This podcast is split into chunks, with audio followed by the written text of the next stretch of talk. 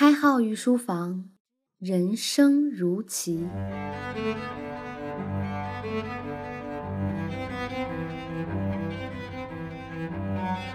御书房的各位听官们，大家好，欢迎收听荔枝独播的《开号御书房》新版博弈论，我是开号。开号最近呢，准备努力让御书房被更多人听到。如果您觉得我们的内容不错呢，可以随手转发，转发节目手有余香。开号表示感谢。上节我们简单的为大家阐述了推理以及倒推法的原理。今天我们来冒险讲一个我老版博弈论都不敢讲的问题，因为这个问题相对比较复杂。而且需要的逻辑性非常强，所以呢，在收听本节目的伙伴可以自备纸笔，记下关键的信息，方便大家推理。先不说这个模型的具体内容，我们先来说这个模型有很多个传说。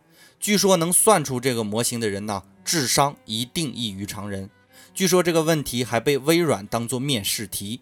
如果你觉得你的智商还不错，可以试着听完题目后暂停，开始计算这道题。先别着急着听解题的方法。题目是这样的：有五位强盗，他们抢到了一百枚金币，然后五个人决定用以下的方法确定如何分金。规则如下：第一，他们要抽签决定提出方案的顺序，五个人依次提出分赃的方案。第二，如果某个人的方案低于或等于半数同意，则被扔下大海喂鲨鱼；如果高于半数同意，则方案通过。所有人按照通过的方案来分赃。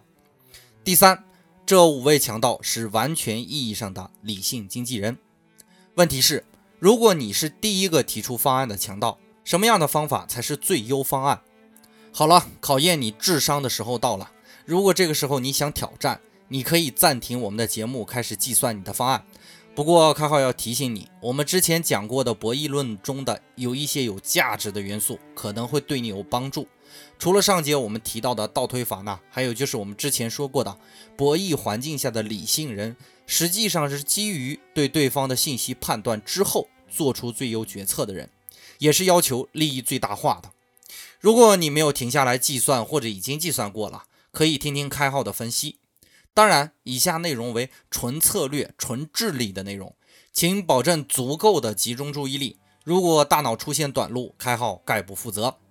我先说正确的答案哈，正确的答案是第一位强盗获得了九十七个金币，给第三位强盗一枚金币，给第四位或者第五位强盗两枚金币，这就是最优的选择方案，是不是和你想象的有点出入呢？而且肯定有伙伴会说，这种分赃根本不均匀呐，分赃不均是一定的哈，因为很多人都觉得在这个游戏中呢，先出手一定不占优势，但是呢，大家知道吗？这个游戏先出手者一定是占据了极大优势的，而且生活一定不是平均的，往往都是有能力的人胜出的。那么我们来看看推论吧。首先，我们要向后推导，如果前三位强盗都喂了鲨鱼，那只剩第四位和第五位强盗，那么第五位强盗一定会投反对票，把第四位强盗喂鲨鱼，然后自己独吞剩下的金币。那么我们可以轻松地得出一个结论。第四位提出方案的强盗呢，一定会保住第三位提出方案的强盗，因为第四位提出方案的强盗要避免自己被第五位强盗扔下去嘛。所以第三位提出方案的，无论是什么，一定会得到第四位强盗的同意。那么第三位强盗可以推测出这个方案的话，也会提出自己得一百个金币。第四位和第五位强盗没有收益的方案。因为第五位强盗无论支持不支持，第四位强盗一定会全力支持第三位强盗，而避免自己被扔下海里喂鲨鱼。然后呢，第二位强盗知道第三位强盗会这样做，所以要贿赂第四位和第五位强盗通过自己的方案。也就是说，第二位强盗会提出自己得九十八个金币，而给第四位和第五位强盗各一枚金币。因为第二位强盗提出的方案比第三位强盗提出的方案还要有利，所以呢，第四位和第五位强盗会全力支持第二位强盗。最后呢，第一位强盗因为知道第二位强盗的策略，所以他提出的策略应该是保住第三位强盗。因为第二位强盗要做的选择是放弃第三位强盗嘛，而为了达到半数通过的目的呢，第一位提出方案的强盗还得贿赂第四位或第五位强盗中的其中一位。也就是说，第一位强盗提出的方案必须比第二位强盗提出的方案对第四位或第五位强盗中的其中一人更加有利。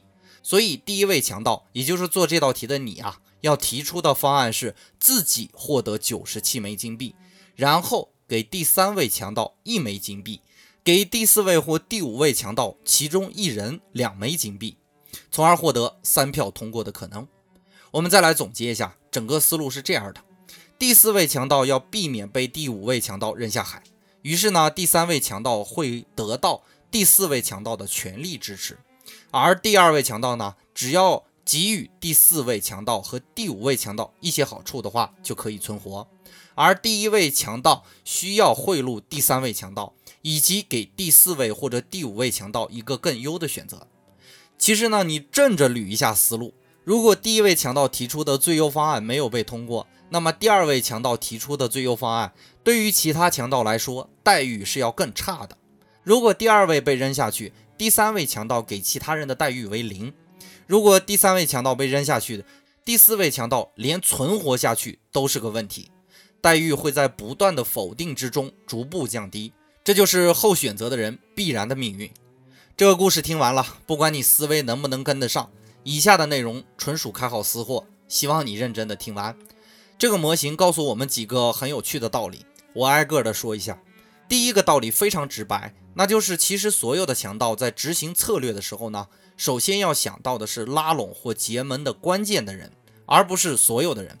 所以呢，如果你没有通过利害分析，就不能知道第三位强盗可以独占所有的金币，而第四位强盗呢，只能为了避免第五位强盗把他扔下去而支持第三位强盗。